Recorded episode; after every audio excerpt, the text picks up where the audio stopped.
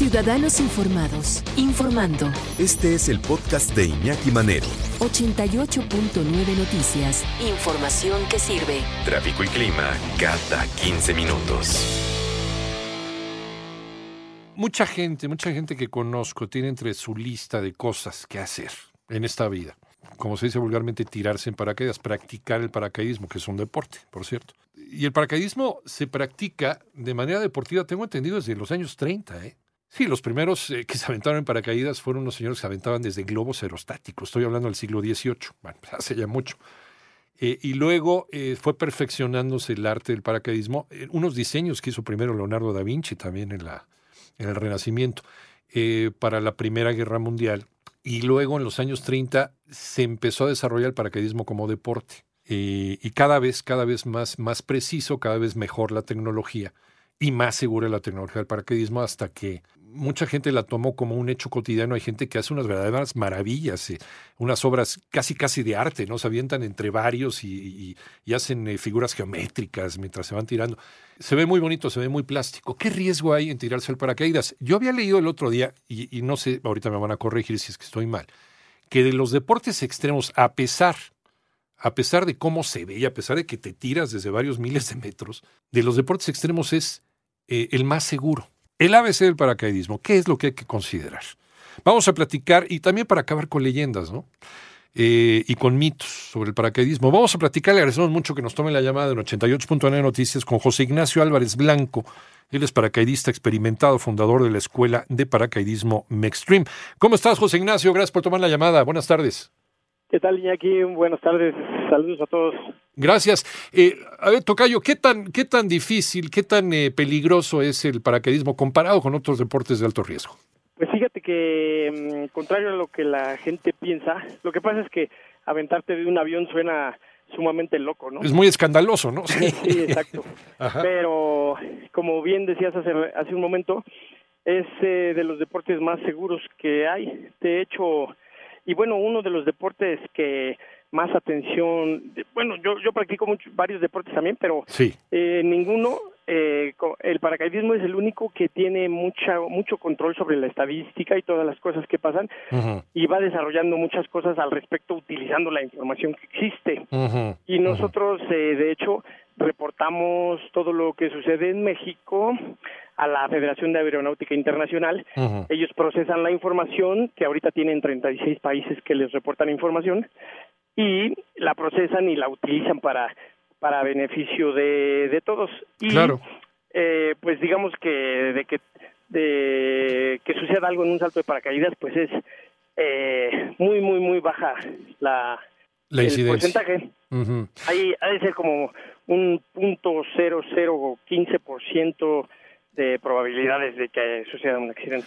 Oye, eh, eh, por ejemplo, ¿es, eh, ¿es más fácil tener un accidente grave, consecuencias tal vez fatales, este, esquiando sobre nieve que tirándose en paracaídas? Sí, pregúntale a Schumacher. Sí, sí, desde luego. Bueno, terrible.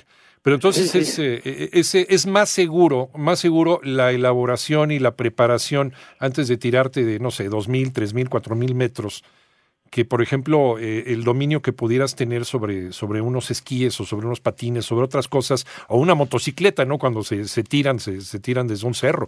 Es, es mucho más, eh, tienes más control sobre los elementos tirándote en paracaídas. Eh, sí, muchísimo, porque finalmente vas en un lugar que no tiene obstáculos.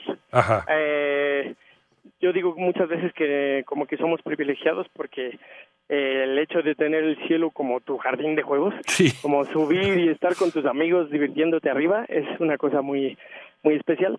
Y, y todo lo que tiene que ver con la apertura, que es a veces a lo que la gente le tiene miedo o así. ¿Qué tal si no abre? Es prácticamente imposible. Los paracaídas ya tienen un desarrollo muy, muy importante y eso podríamos decir que no pasa prácticamente nunca. Nos platicas de estas medidas de seguridad que tienen eh, y, para quitarle el miedo a la persona que ahorita está pensando tirarse en paracaídas, que a lo mejor quiere festejar algo o está dentro de su lista de cosas que hacer. ¿Qué es lo que me puede pasar? ¿Cuáles son los riesgos al tirarte en un paracaídas? ¿Cuál es el riesgo, José Ignacio? Eh, pues como todo deporte extremo incluso cualquier cosa que haces en la vida, ¿no? Porque un accidente puede suceder en la calle, en el coche, en la bici, en, la, en todo eso. Pero este, hablando específicamente del deporte, eh, si una persona eh, me dice si le recomiendo o no saltar en paracaídas, yo diría que absoluta y definitivamente. En paracaídas o en parapente o lo que quiera hacer.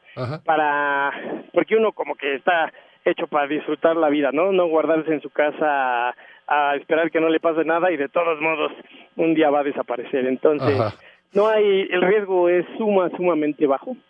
eh, definitivamente alguna recomendación podría decir escoger el lugar adecuado, que hay lugares muy este muy profesionales con buenos aviones, buenos equipos muy cerca de la Ciudad de México en en, Morelos, en Playa del Carmen, en Vallarta, en Puerto Escondido. ¿Cómo puedo eh, escoger yo alguna? ¿En qué me tengo que fijar, por ejemplo, para escoger un, un buen lugar y, y un, un buen eh, eh, una buena compañía, ¿no? De, gente que me pueda ayudar, gente profesional. ¿Qué es lo que tengo que fijarme para decir, ah, con estos me voy a subir?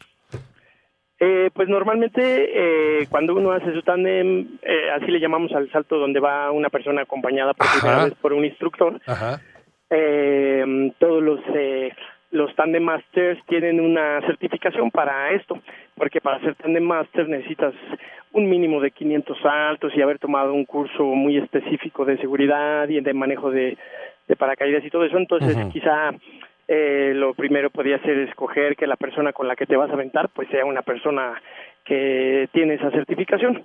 Y eso ya te da mucha mucha confianza porque eso no no, no se puede eh, trampear o algo así, ¿no? Ah, son certificaciones que la mayoría de los instructores de aquí las sacan internacionales en la Asociación de Paracaidismo Internacional o de incluso de Estados Unidos que se usa mucho porque es de las más grandes del mundo. Eh, uno de los miedos, José Ignacio, es ¿se abrirá o no el paracaídas? ¿Qué seguridad le das a la gente de que el paracaídas se va a abrir?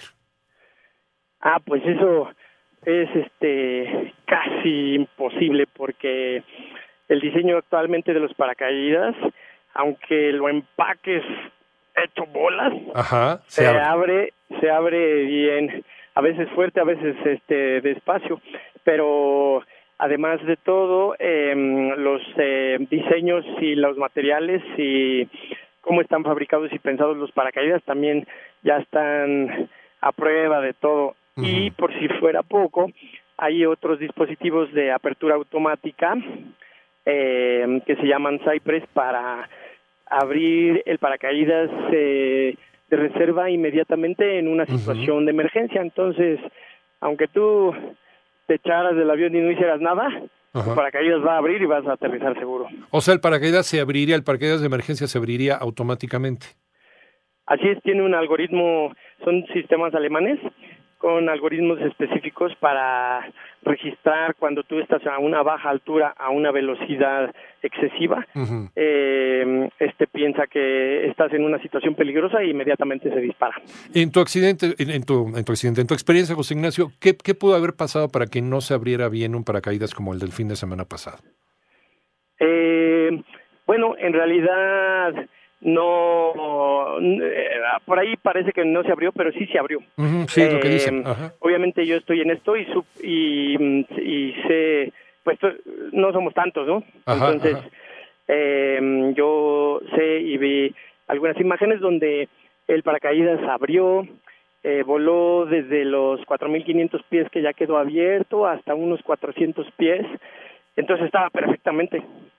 Y después ahí hay una situación este que andan verificando porque uno de los eh, tirantes eh, pudo haber eh, soltado porque eso no no sucede. Así los paracaídas son muy em, muy resistentes. muy, resistentes y todo eso.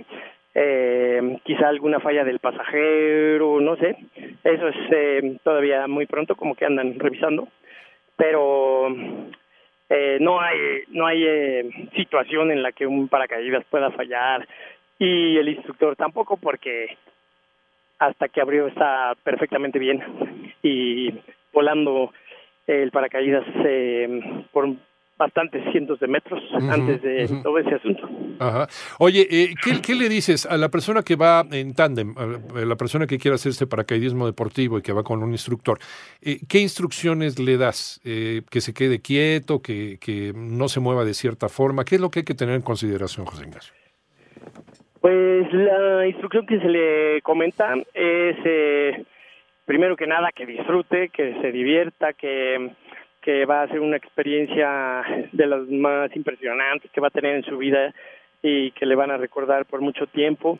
Eh, eh, hay una posición cuando vas en caída libre que te hace eh, estar más estable con el caída libre, que es la que le dicen posición de arco, que es como como hacer un arco con el cuerpo, una una una, una curvita desde la barbilla hasta los pies para que el volar sea un poco más estable que si no lo haces tampoco importa mucho porque el, el, el, el, instructor, está capacitado para mantenerte muy bien así. O sea, si yo entro en pánico, el, instructor a mí me controla. Sí, exactamente, aunque vayan pataleando y todo, porque finalmente es la primera vez que te avientas de un avión. Claro. Eh, el instructor se encarga. Pero tú lo disfrutas más si vas con buena posición.